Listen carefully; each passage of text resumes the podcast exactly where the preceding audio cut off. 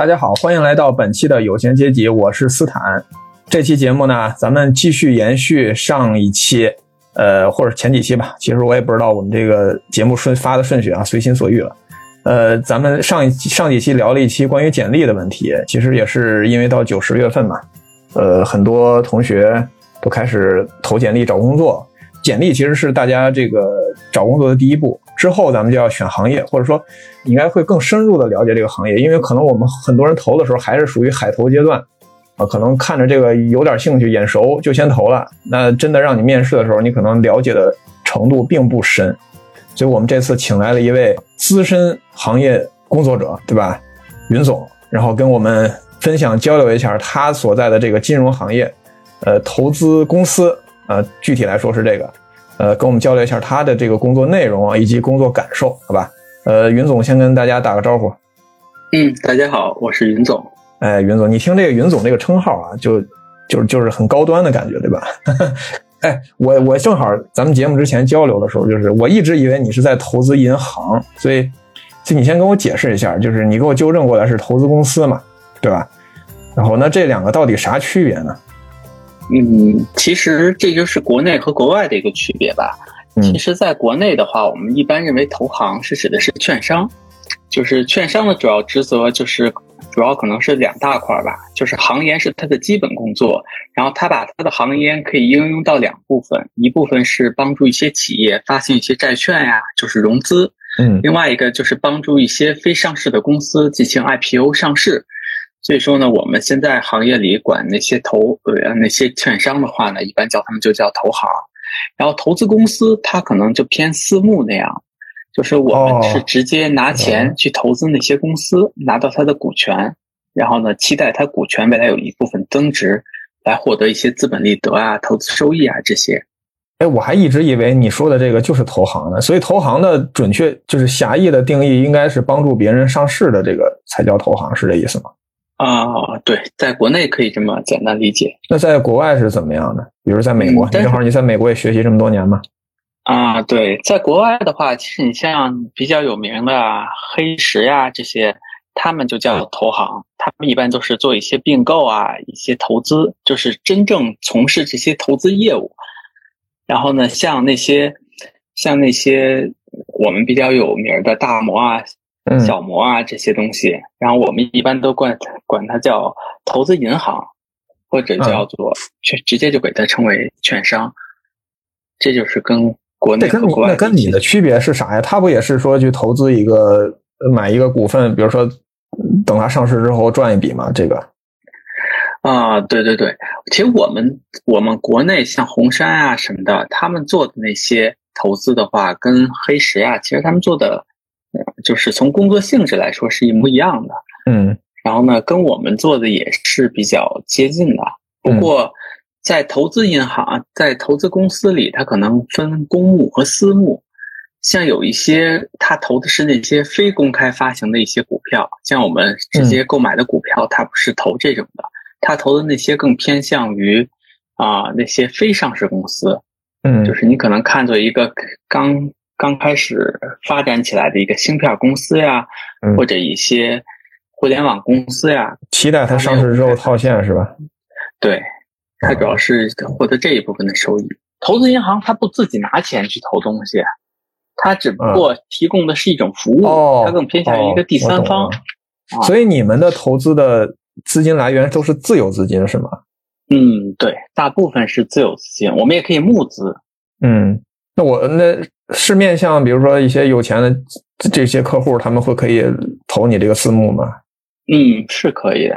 像举个例子，你可以找一些市场上有比较有钱的投资人，甚至你可以找政府去拿一些钱，然后呢，统一的把这部分钱，然后统一规划去投资一些你看好的一些企业，然后最后给那些政府啊，还有一些有钱的投资人，他们去进行一些利润分配。明白了，那行，呃，咱咱们从回头回头来从头说啊，就是，呃，咱们做这期节目的目的呢，其实一是我自己也想了解一下，对吧？因为云总工作这么多年了，这个感觉也快离功成名就、财富自由也快不远了，是吧？所以 还差得远，所以我过来学习一下，是不是？呃，如果如果合适的话，请云总将来把我拉进去啊。呃，对，然后我想这儿正好跟咱们听众介绍一下，你大概是在一个什么性质的公司？咱不用说名啊，那些都保密，是不是？然后部部门，然后工作的大概性质，做了几年，然后是吧？跟大家稍微介绍一下。嗯，其实我我在的公司可能是属于那种比较有国企背景的，然后呢，他是做的就是我说的非上市公司股权，嗯，然后呢，我们公司主要就是通过从自一部分可能是自营资金，一部分可能还是要从政府啊或者一些上层的一个集团去募钱，然后呢，或者自己进行发债这种方式去募资，然后最后投资到我们的看好的一些标的上。然后呢，我是工作可能有五年左右了吧。然后呢，可能刚开始是做在做前台业务部门的工作，然后做了一年，然后后来就转战了中后台，嗯，可能后来就在风险啊这些中后台部门，然后呢工作。现在目前可能也是从事这种风险管理啊、内控合规这方面的工作。哎，正好，其实我一直有点疑惑。我记得原来，呃，在在在公司干上班的时候，就经常听到前台、中台、中后台，呃，后台，反正没完全懂什么意思啊。说实话，因为没有一个准确的定义，说翻字典告诉你前台到底是什么什么什么，好像没有，挺模糊的啊。然后有有时候公司搞这个结构调整，还说要求我们原来是不分的，后来一定要分出来。然后有的呢是本来分说说后来改成不分了，呃，没没太明白什么意思。正好你能就是讲一下这个，你们至少在你这家投资公司里面，前中后这几个性质都是怎么样的，以及就是说以一个完整的投资为例吧，就是把这几个串起来，他们的这个工作，呃，就是工作这个流程大概是什么样的，跟大家介绍一下吧。哦，那就就拿一个，就举个例子，就是如果你有一笔钱，你要投一个项目。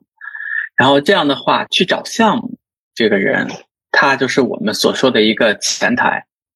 然后呢，前台他就负责去对接客户，然后了解客户，做尽调啊、行研呀各方面。然后他真正通过这一系列的分析之后，他认为这个客户是好客户，啊，他才会往公司里去推。然后呢，这就是前面我现在是。到我现在说的为止，前面的工作就是我们所谓的一个前台，我们也就叫它叫。那前台上去找这个找这些客户都是怎么找的？尤其是拓出拓展一些新客户，他都是肯定不能盲目拓展吧？嗯，是的。其实首先的话，其实主要是就是像我们公司，它可能分各个个不同的团队，它每个团队它有自己所属的一个行业的一个主攻行业。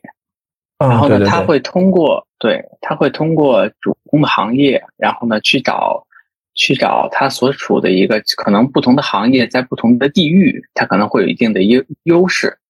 像芯片呀、半导体啊这些东西，可能会在一些粤港澳大湾区啊，还有上海，可能这些他做的会好一些。然后呢，他就会通过自己在工作中积累的一些人脉，然后呢去。去联系一些客户，还有通过一些行业分析，然后呢去访谈一些上市公司，然后上市公司可能对这个行业还有一些专家，然后呢去找一些潜在的客户，然后把这些所有接触到的客户建立起一个项目群，啊，这个项目群就是它的一个储备的一个项目，然后他再去逐个看看，再深入去分析这个行业，看看他储备的项目群里哪个和他自己的目标的一个。就是细分的行业更加匹配，然后他就会选定，然后呢再去进行进一步的尽调啊，跟企业的高管去访谈呀，各方面的工作。哎，我我正好有个小疑问啊，就是因为你想深入了解一个行业，其实还是挺难的，就是还是需要多年的积累的。你像你这你们一个公司大概有多少个这种分行业的团队呢？嗯，可能我们公司有啊，可能有五六十个吧。就可能总共前台的话，可能得占公司百分之六十的人数。然后呢，每一个每一个行业的话，可能跟公司主攻方向不一样。如果公司主攻的方向，可能一个团队会有十几个人；如果是公司非主攻的方向，可能一个团队就五六个人、六七个人这种。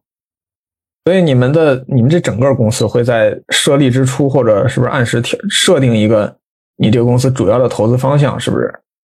嗯，这这也得得根据市场来变化。那举个例子，你之前投的那些啊水电呀、风电呀，可能当时觉得是清洁能源比较好，但是可能过一阵儿、过几年之后，现在就比较流行火的，像那些新能源呀这些东西比较火，所以说你可能就会。往像新能源发电呀、电力电池呀，还有新能源汽车呀这些方面，就可能会变成你的主攻方向。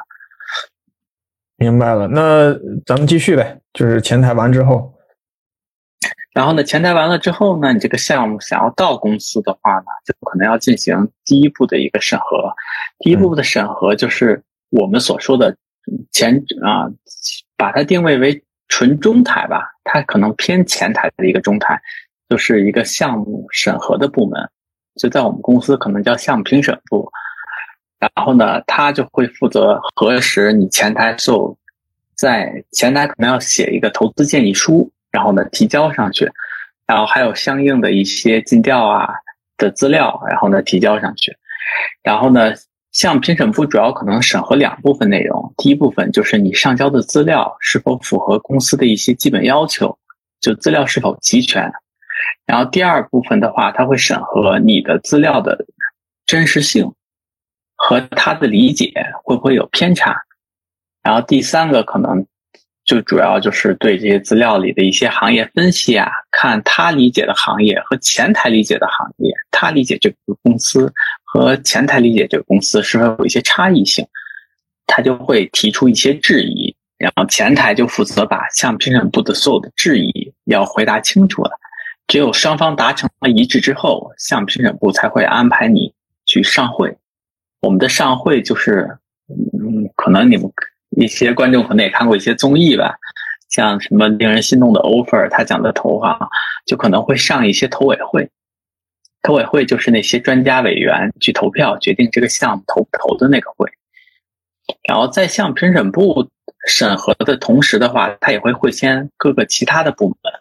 也是以偏中台的审核部门，像法律团队，他要看你你到底存不存在一些法律风险，然后还会会签向我们的风险合规部，看看的有没有一些呃，就是法律法规啊，还有一些制度上的一些风险，还有一些结构，你的投资结构啊，还有投资方向上面的风险。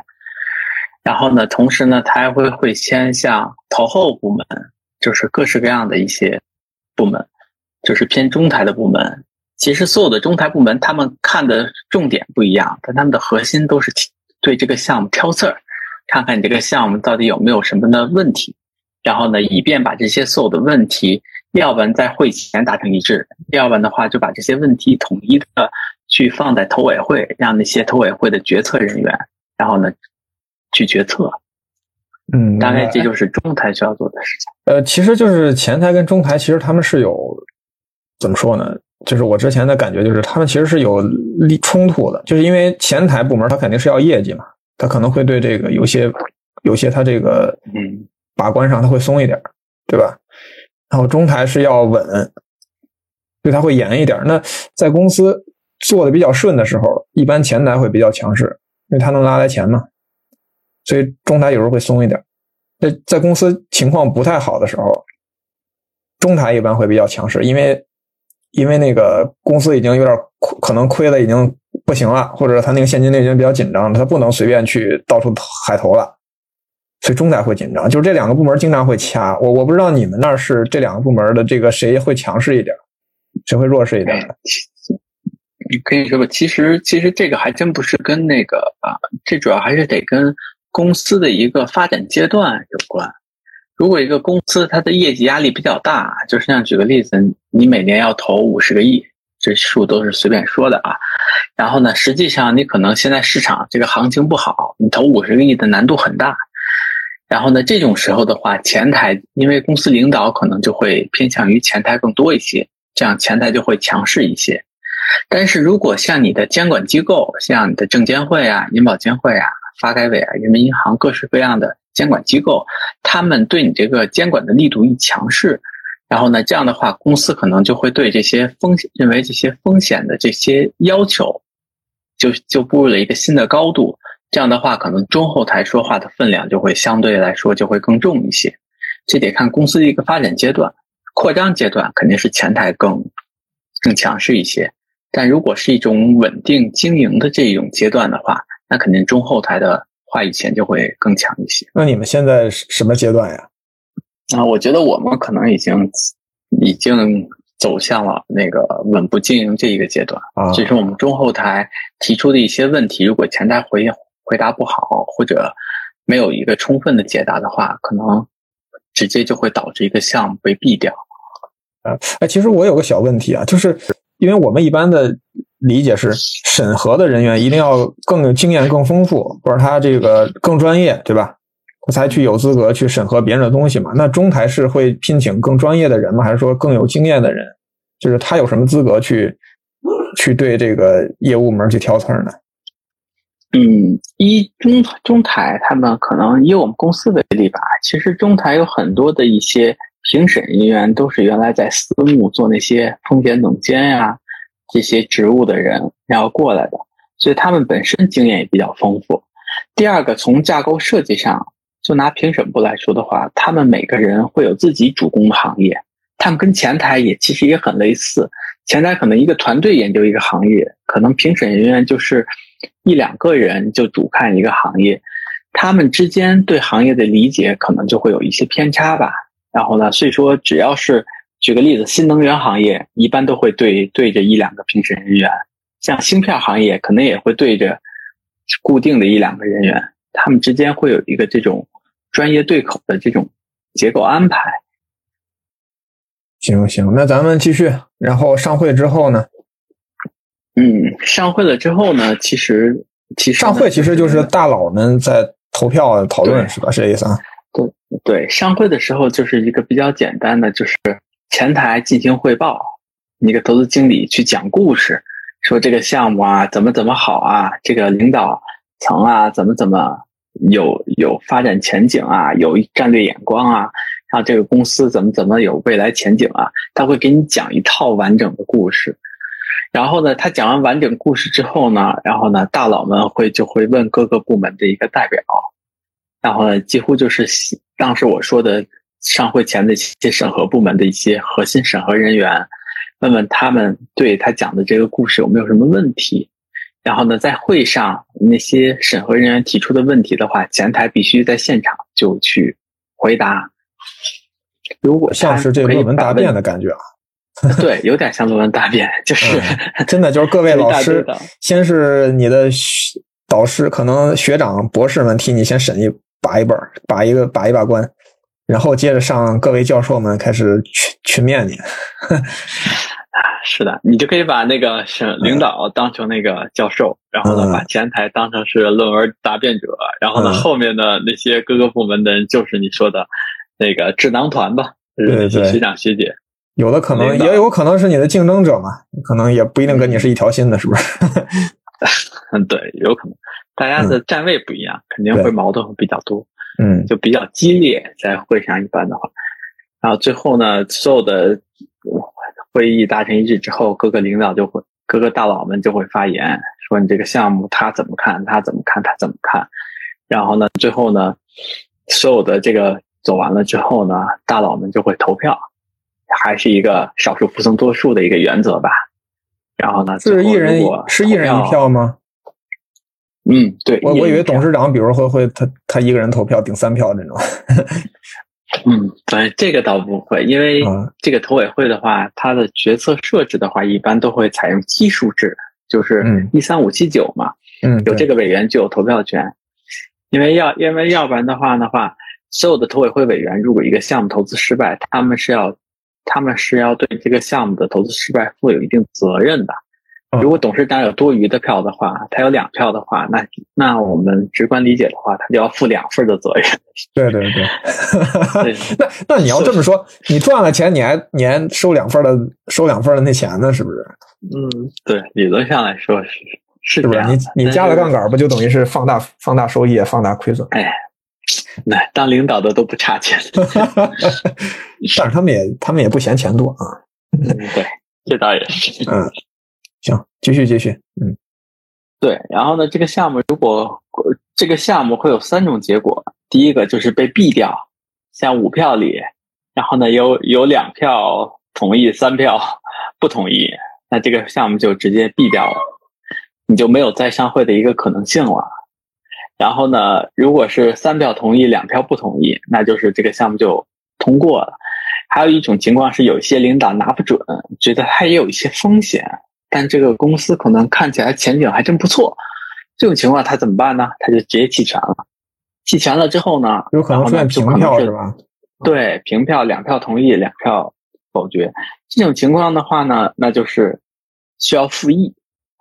复议比较有意思，复议就是。你重新回去把商会大家那些质疑，你再去给你个机会，你再去核实，这就感觉好像是论文答辩一轮没过，再再来一轮。对，是的，嗯，然后呢，就重新让他们准备，再重新上一次会。但不过这个会有时间限制的，像举个例子，一周内你必须把这些所有问题搞清楚，再继续上会，然后再重新进行决策。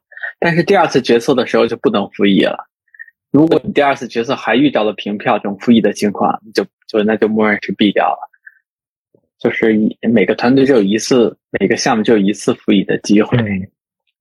然后呢，这个项目可能投资通过了之后呢，就会进入一系列的，像你怎么把钱打给企业，然后怎么跟企业签订协议，然后这些乱这些一系列的工作都是还是前台来负责，因为是他们找的项目嘛。哎，我现在想到一种可能，就是你们想投，但人家不想让你投，会不会有这种情况？啊，这都是前台需要沟通好了，就是他得这都，嗯，是他这都聊好了再上会呢，还是说怎么怎么着呢？他是啊，这个情况就比较复杂了。他有一部分项目是聊好了上会，还有一部分是那种集合竞争报价。就是举个例子吧，可能可能这个企业只需要一百个亿。但是因为这个企业特别好，然后市场上有三百个亿的资资金都想投它，这种情况的话呢，那就是你们各个上会，然后呢，最后呢，你自己上会的时候会有一个对这个企业的报价，我们也就说通过估值嘛，那谁给的这个条件更好，他就对钱谁的是吧？对，前台就会前台就会报一个估值，最后这个估值的话呢，审议之后，举个例子，因为这个企业值一千个亿，嗯。那你的头衔估值的话，最后啊上会结束之后，他就会告诉你，你不得以高于一千个亿的价格投这个企业，就给你个上限吧。然后最后呢，前台就会拿这个一千个亿去跟企业去报价，我们打算投多少钱，以多少的价格去入这个股，就是每股的单价是吧？就是你等于进这个价是吧？也可以这么理解。呃，其实其其实那个。每股单价，因为这个公司的股份是比较确定的，你知道它的总价，也就知道它单价，这都是一致的。那我们这个互相竞争啥呢？这个，但，但是别别的公司可能认为，别的投资人可能认为这个企业值一千二百个亿，你只认为这个企业值一千个亿，那肯定这一千二百个亿的人可能就优先入，因为他用相同的钱入，他能可以拿到更少的股份。啊，对啊，是啊，所以这不就等于每股的单价不就变变高了吗？他认为一一千二百亿，对，是吧？对呀，嗯，对呀，人，所以说呢，还有你自己投资规模，可能有个人只投五个亿，有的人可能一下投了五十个亿，这些都会影响那些最后的标的企业选择到底由谁选择谁作为中标的那个投资人。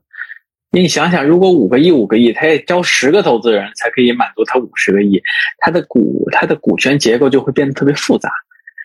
但是如果他要一个人就可以承担了的话，他其实只需要加一个股东就可以达到相同的效果，这样他股权结构就会变得很明晰。但是复杂也有复杂的好处吧？你这复杂的话就不容易被一家被一家独大嘛？是不是？啊，不是，但是主要主要是结股权结构复杂的话，对以后，因为我们投的都非上市的公司嘛，对它以后的上市的进程会造成一些困扰。哦，对，包括以后他想再融资，你理论上我们所有的股东都有发言权。嗯，对对对，是的，对吧？然后呢，你要想发股呃增资，那你可能是对所有的股东都是一种稀释，你要达得到所有的小股东的同意，这样的话都会有很大的问题。明白了。然后这就整个一个流程就结束了，是吧？这不？然后呢，投资结束，对，然后呢，投资把款全给放给企业之后，你就要进行投后的一个管理了。嗯，对。投后的管理的话，就是有投后管理部门专门负责。然后你想想，他他需要负责的就是要行使股东的权利。一些投资人可以在这个标的企业上拿到像董董事会啊、监事会的名额。这样的话，他就会相应的去参加董事会啊、监事会去进行决策。嗯，即使你所有的都拿不到的话，你也要以一个股东的形式参加投票，参与公司制度。对，嗯，股东大会啊这些需要你去发言啊，嗯，去需要你去投票。然后同时，这个企业如果发现风险的时候，你可能就你觉得这个企业可能举个例子，它发生违约了，或者它发生的债，它发行的债券没法偿付了。这些东西的话，你可能就要准备，是不是要提前把你手上的股份给卖出去？哦，因为它是一个非上市公司股权嘛。对，那这个就就属于大概率就是贱卖了吧？这就是。对，有可能就贱卖了，或者你看看有没有人没发现这个风险？懂了，对吧？啊，那那像呃，那我我想有一个小问题，就是你肯你肯定最后有两种结果吧？一种就是。这公司成功上市了，您大捞一笔，对吧？大赚一笔，这公这这可能就成功了。那还有一种可能性，就是像你说的，一直没上市，拖着没上市，最后可能它 IPO 失败了，也有可能。那咱就亏钱呗，是吧？那像这种结果，最后由谁来负责，或者怎么负责呢？哎，其实理论上它没上市的时候分两种，一种就是你可能为了之前觉得这个企业板上市风险特别大。就可以跟企业先签订一个协议，签个对赌是吗？你这个 对，然后成功了，你怎么着退钱是吧？像我这经常有这种事儿，嗯，对。然后还有一种就是没有这种对赌的，没有这种对赌的话，那你就只能自己去找其他的投资人去接盘了，或者你就直接继续持有着，然后呢，等这个企业未来继续上市。嗯，其实你就觉没有什么太好的方式，因为股权投资和你债权不一样。债这种也没有现金流嘛，你这也没有利息可收是吧？这个没有，它有分红啊。那你像一个初始阶段的公司，它能怎么分红啊？它它现在还缺钱呢，还给你分红？对，对，初始阶段的公司，嗯，肯定是没人很难给你分红的。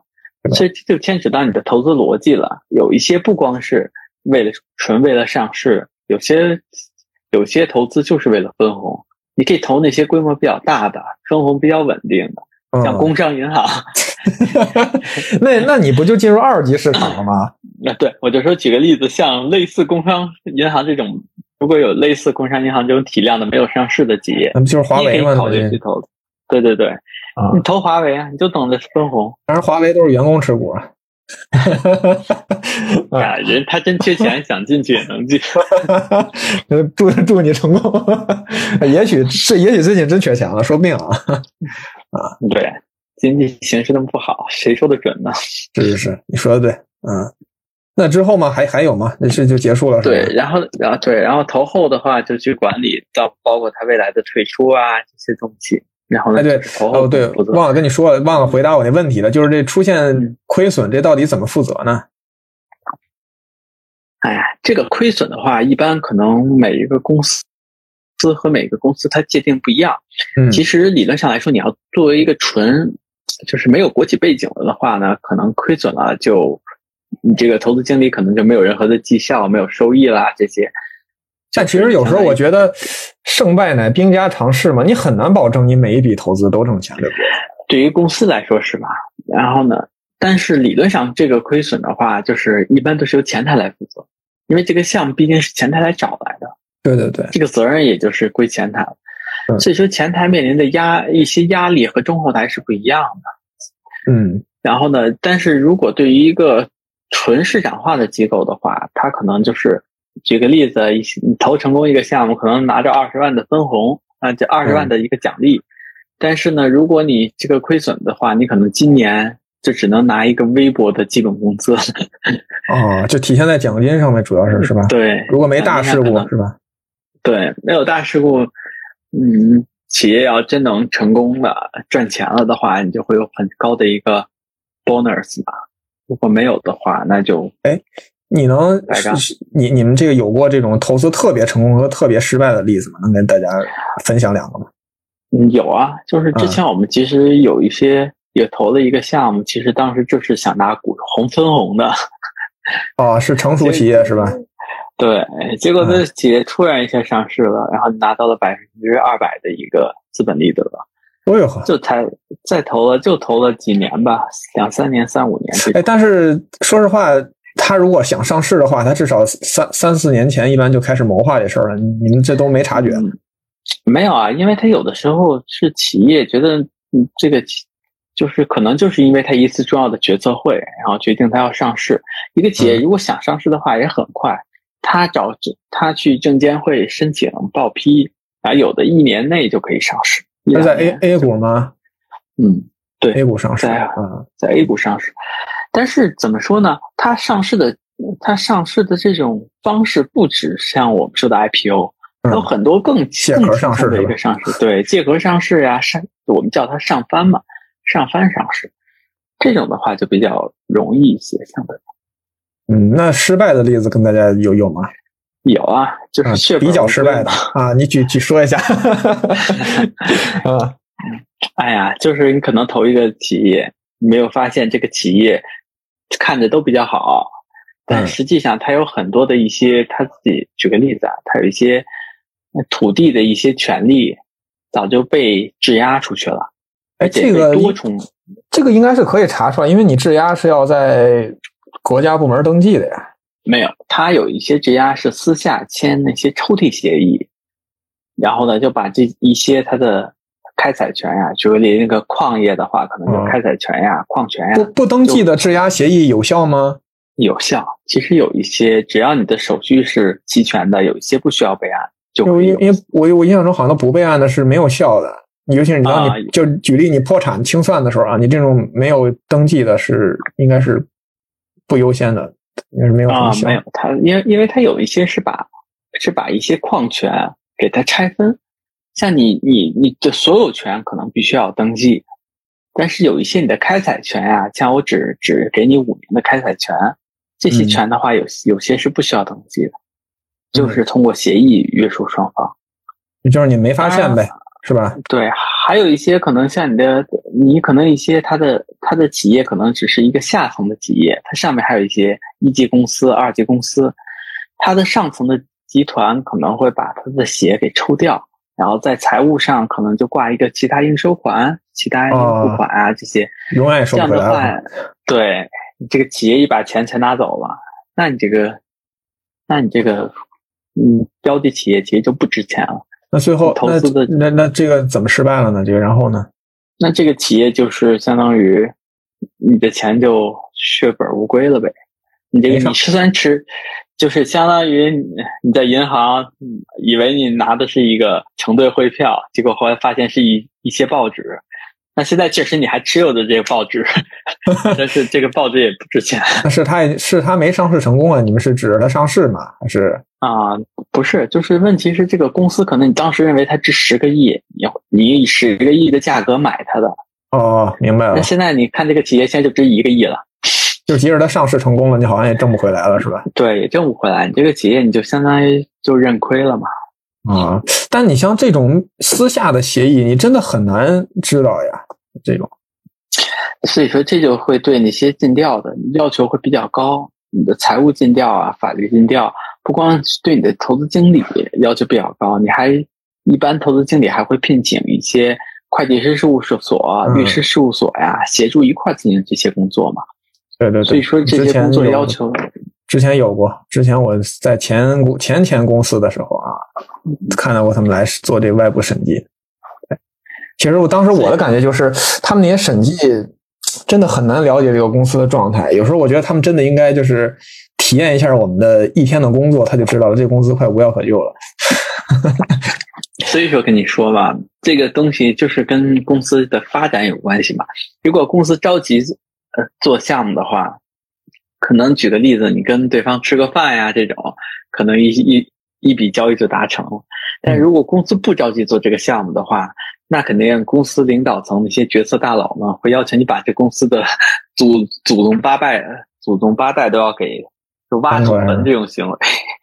对，有时候我我觉得有时候真的体验一下，可能效果会比看那些材料更好。对，那些材料都太不靠谱了，因为我就替公司编过瞎话儿，肯定的呀。这牛吹的我自己都觉得有点不好意思。哎呀，你你想想，你要去做一个养猪的企业，你还要跟猪生活几天呢？哎，难难受难受。算了算了算了。哎，那你是属于具体是做啥的呀？在你是中台是吧？对我们是属于风险管控的，我们是要看它投资的符不符合国家的战略啊，它架设的一些结构啊，它这个投资的这个模式啊，是否符合一些嗯上层监管机构的一些安排啊要求啊，还有它入股的估值是不是偏高啊？这些啊，就是它就等于就是它需要把它的那些模型都交给你，你来看一下它合理性是吧？是的，我们还要给他们设计模型。你有专攻的行业吗？嗯，我们现在主要可能看电力行业比较。电力行业哦，我觉得这还真是非常细分。我我发现，因为真的想深入了解一个行业，真的还是挺难的。嗯嗯，对，你得弄，你得用，需要学好久好久，而且你需要掌握大量的一些资料和信息。对对对。哎，这个最后咱们回回过来啊，哎，云总是咋就入行了呢？能能分享一下吗？哎，再讲一下这个心路历程。哎，其实其实其实刚开始入这个行的话呢，其实刚开始主要是大家都觉得，哎，不是你在你当时大学时候学的啥来着？我忘了，金融工程，金融工程啊，金融哎，金融工程不应该是搞计算机的那，有点偏理科的那种啊？不，金融金融工程它是偏搞那些衍生品，那些高频交易。其实金融工程最对口的应该是量化，它也是。对，它也是那种投资的一种嘛，它跟券商啊、投资公司啊这些私募都不一样。它的量化的是啥啥意思？呃，量化的话就是，呃，就是可能我们认我有一个同学就严总嘛，他就是做 那个做量化的。严总，严总。啊，然后他们做的就是可能他们要设计一个代码，像给你举个简单的吧，就是五日反转，他们可能认为一只股票如果连跌五天的话。第六天，哎，你这不就是 追杀追涨吗？这个，这对啊，这不就是技术技术分析吗？这不就是？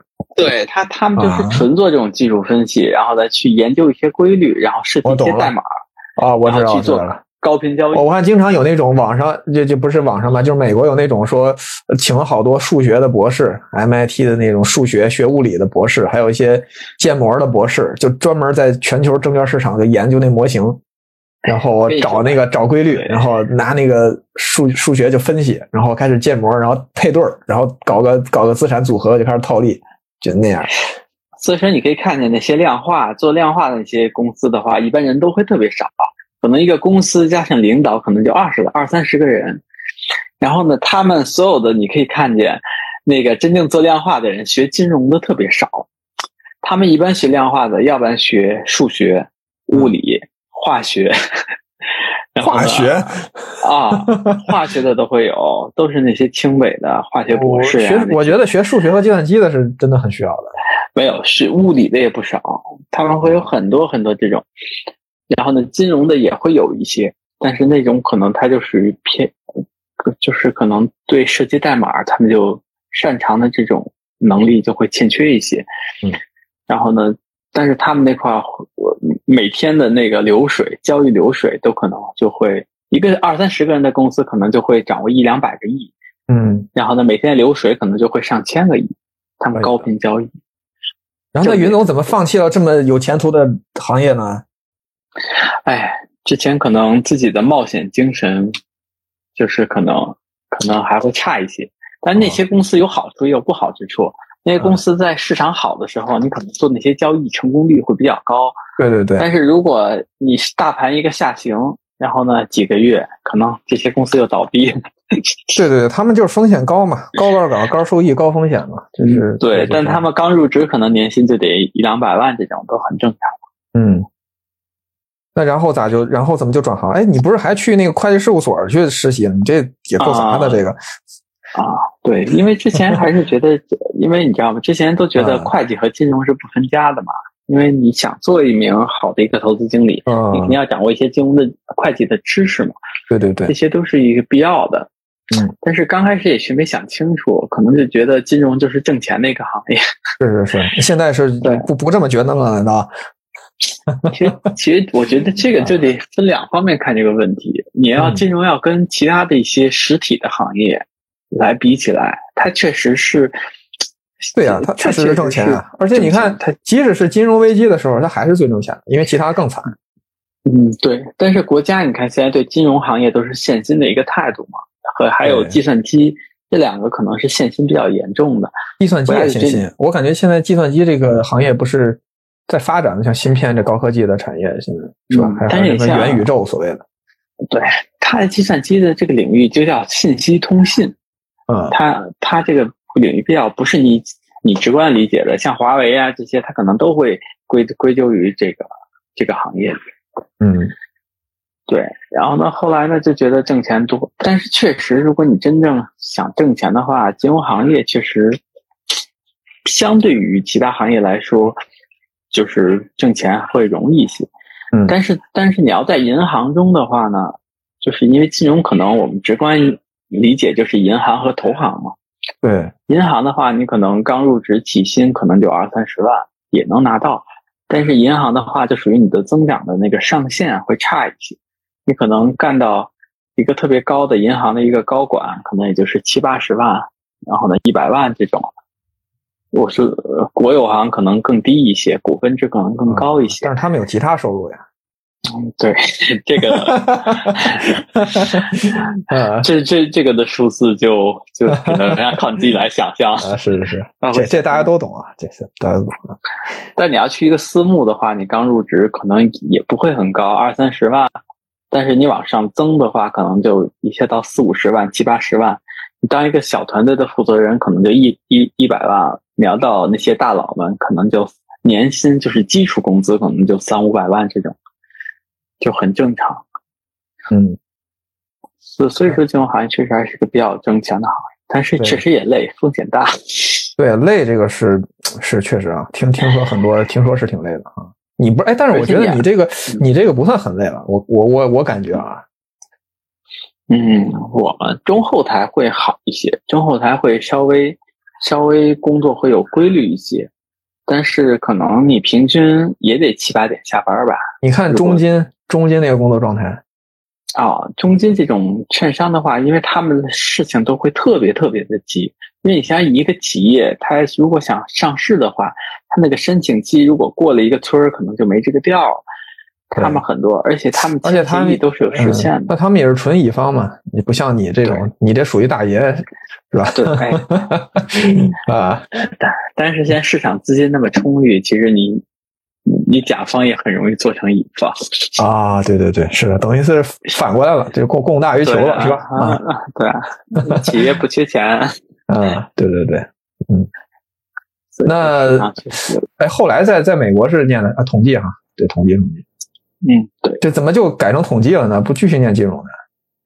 嗯，就觉得你再念下去，你可能知道那些金融这个东西知识就那么那么多，你可能再念下去的话，你就真的得纯研究了，就是两个方面，就等于做学术去了。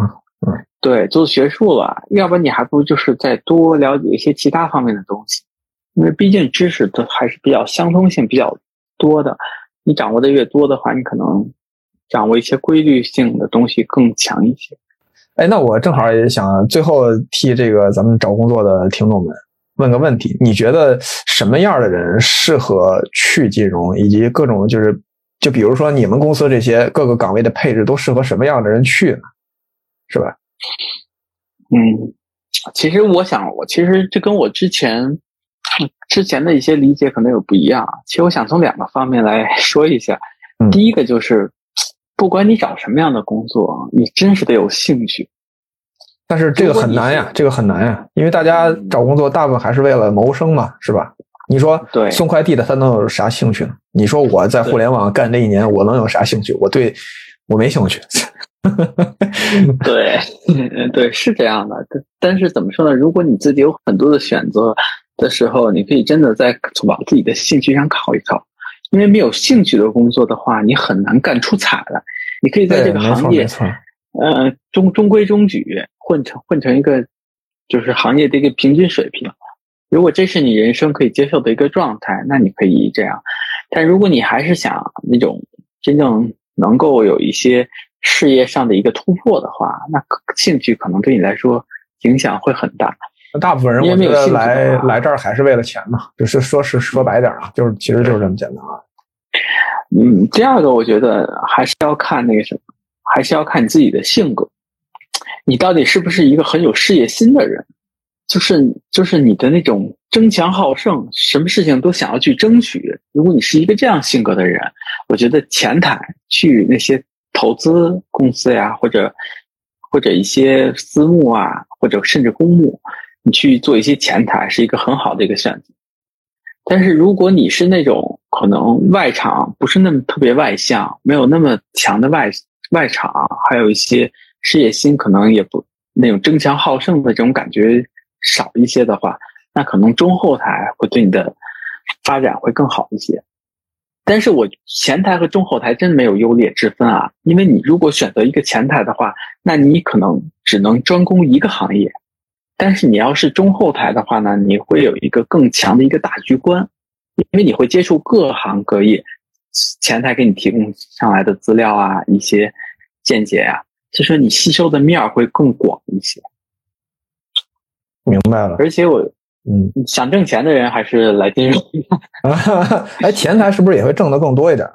对，前台会比中后台多百分之，就是基础工资都会多。因为前台可能中后台是一的话，前台可能是一点四呀。毕竟人家是直接创造利润的人嘛，是吧？嗯，对，是。哎，那我我反过来问一下，你觉得什么样的人不适合来金融行业？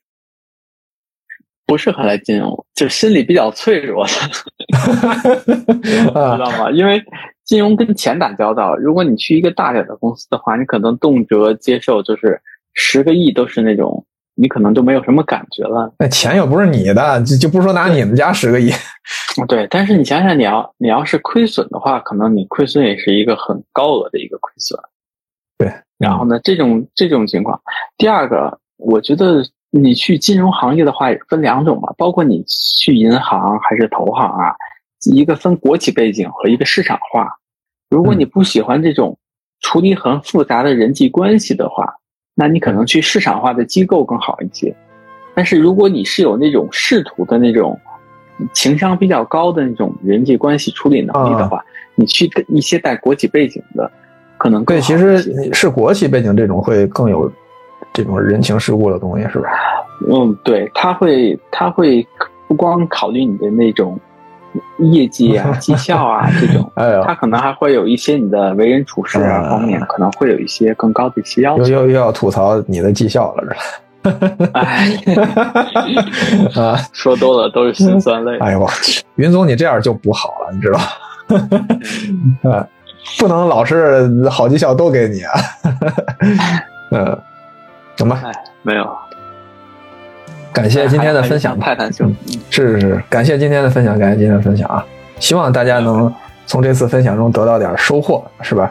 然后也希望云总将来，呃，这个能跟大家分享一些更，就尤其是你进入一些更高层次的这个这个境界之后啊，跟大家再分享一点新的东西，好不好？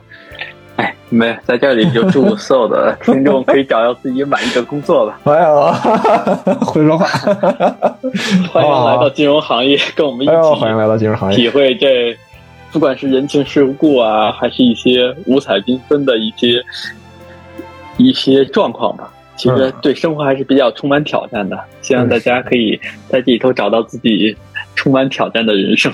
对对对，都可以尝试一下。我我有后来换工作的时候就觉得，哎呀，都说互联网比较辛苦，体验一下吧。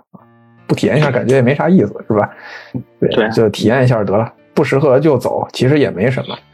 嗯，你说你短短几年，你已经经历了人生多呃别人一生要经历的工作，不至于，你都换了多少行业了？也还好吧，还好，最大的吧，还好，还好，还好，还好，还好，行，还好，回回头有机会跟大家分享，或者我跟大家分享。啊，好好，大家都分享分享吧，是是是是是，行，那本期节目就到这儿啊，嗯，感谢云总，感谢云总，好好，大家再见，拜拜拜拜，感谢太南兄，嗯，拜拜。拜拜拜拜。